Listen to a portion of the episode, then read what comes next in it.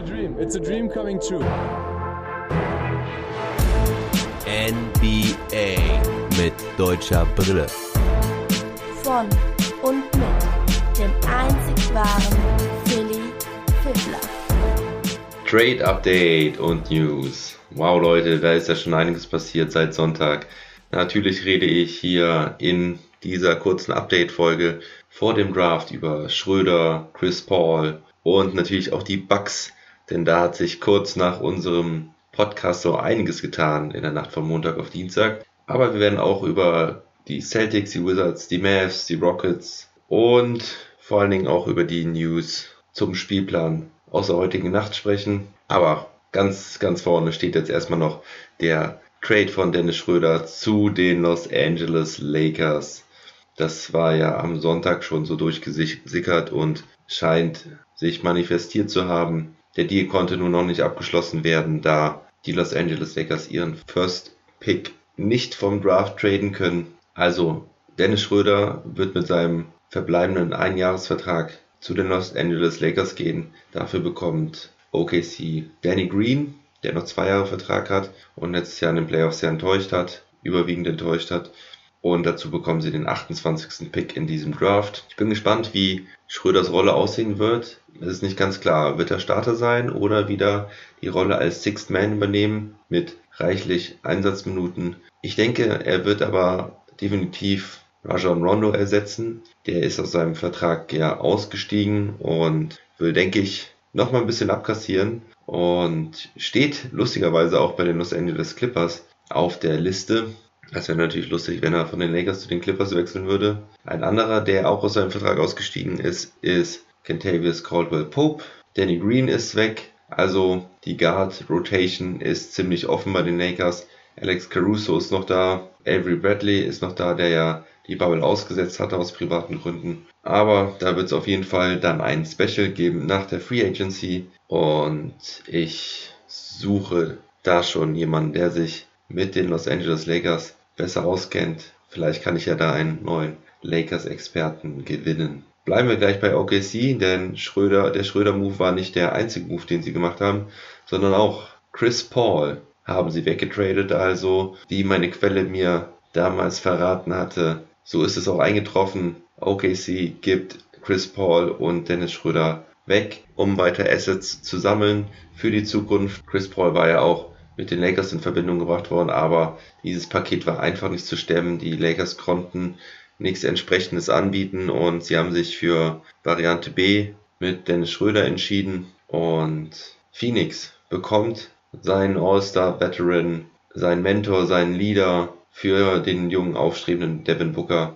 Das ist ein richtig geiler Backcourt jetzt, Chris Paul und Devin Booker. Phoenix musste allerdings ziemlich viel dafür hergeben, denn sie geben Kelly Rubio Jr. Ricky Rubio, Ty Jerome und Jalen Leck plus einen First Rounder von 2022. Die OKC Thunder sammeln fleißig weiter First Round Picks. Sie haben jetzt 16 Erstrunden Picks bis 2026. Das ist echt crazy. Mit Chris Paul geht auch Abdel Nader nach Phoenix. Ja, ein Shooting Guard, ich glaube im vierten Jahr mittlerweile. Kann man auf jeden Fall auch gebrauchen als Rollenspieler. Ich halte diesen Trade für Phoenix auf jeden Fall sehr gut, denn das ist das Zeichen für Devin Booker. Wir wollen den nächsten Schritt machen. Ricky Rubio hatte sich zwar auch sehr, sehr gut eingefügt in Phoenix und man könnte auch ein bisschen traurig sein, dass er, dass diese Chemie da jetzt aufgebrochen wird, aber ich denke, es ist absolut der richtige Move, denn Chris Paul hat letztes Jahr gezeigt, wie er ein junges Team anführen kann, wie er ein junges Team besser machen kann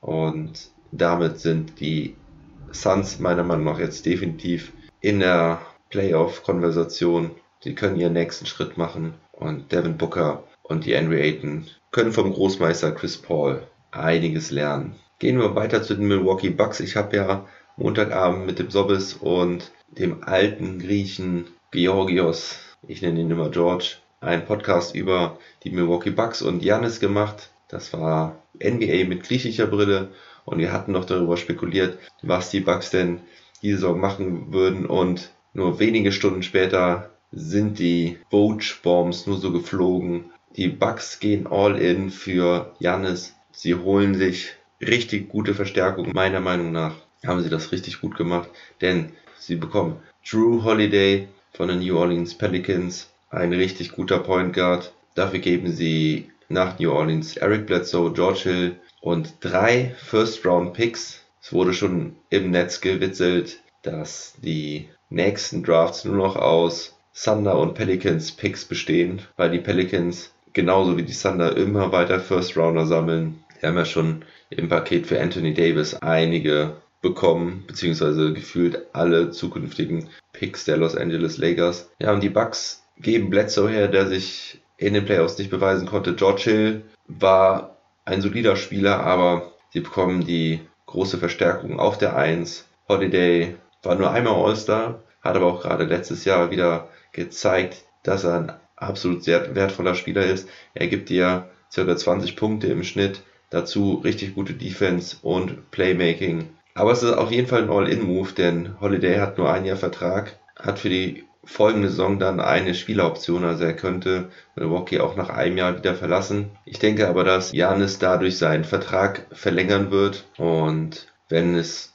halbwegs gut läuft, wird dieser Kader dann auch nächstes Jahr weiter bestehen. Denn die Bucks haben nicht nur Holiday geholt, sondern es wird noch ein anderer Trade durchgezogen. Nach übereinstimmenden Medienberichten werden die Bucks nämlich einen Sign-and-Trade für Bogdan Bogdanovic einfädeln. Das wird dann so aussehen, dass Bogdanovic ja seinen Vertrag bei den Kings verlängern wird, aber in Abstimmung damit, dass der Vertrag direkt weitergetradet wird nach Milwaukee. Dafür bekommt Sacramento dann Dante DiVincenzo, Ersan Ilyasova und DJ Wilson. Ilyasova und Wilson sind sowieso verzichtbar bei den Bucks. Dante DiVincenzo ist ein gutes Talent, hat bei den Bucks auch überwiegend überzeugt, zumindest in der Regular Season und hat definitiv noch Potenzial. Aber ich denke, das ist definitiv auch eine super Ergänzung für die Bucks. Bogdanovic bringt Shooting, bringt auch Playmaking vom Flügel und ja, ist, denke ich, einfach ein sehr guter All-Around-Player. Die Starting Five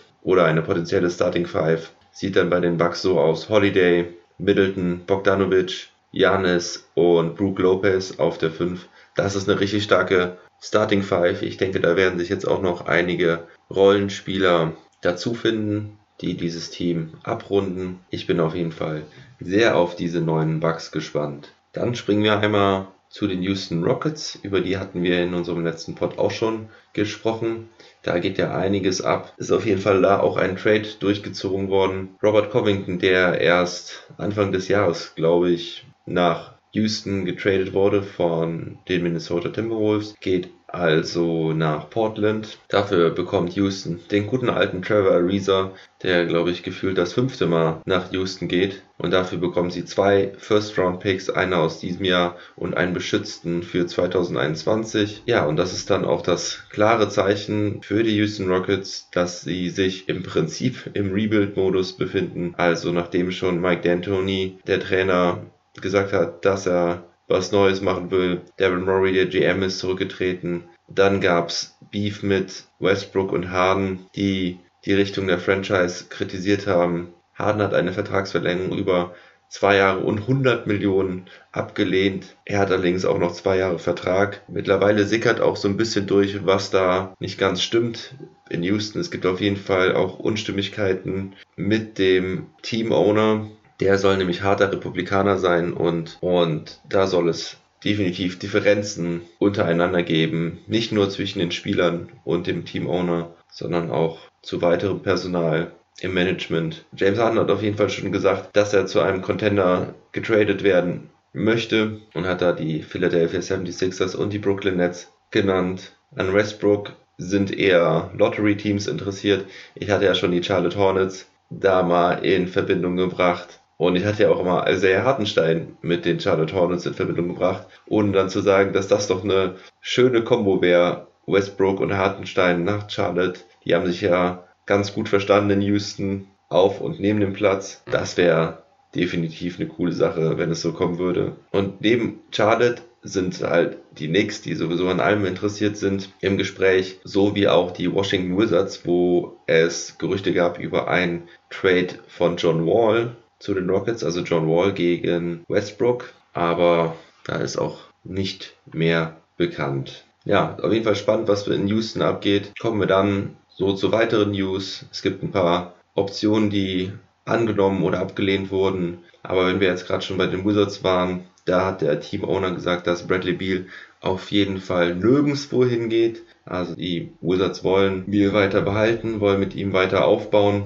Und Bradley Beal hat zwischenzeitlich dann aber auch schon gesagt, dass er ein playoff-fähiges Team erwartet. Also er erwartet Moves von den Washington Wizards, die sie besser machen. Auch da sind wir gespannt, wie das weitergeht. Natürlich auch immer mit Blick durch die deutsche Brille, was passiert bei den Wizards, da wir ja Isaac Bonga und Moritz Wagner dort haben und alles, was bei den Wizards passiert, natürlich auch deren Spielzeit und Chancen beeinflusst. Auch die deutsche Brille haben wir an, wenn wir über die Boston Celtics reden, denn da haben wir letzte Woche im Draft Special drüber gesprochen, was denn mit Hayward passiert. Und da gibt es auch News aus dieser Nacht, denn die Celtics und Hayward befinden sich wohl in Gesprächen, wie es weitergehen soll. Er hat ja seine Option, die er noch nicht getätigt hat. Also er hat eine Option über 34 Millionen für dieses Jahr.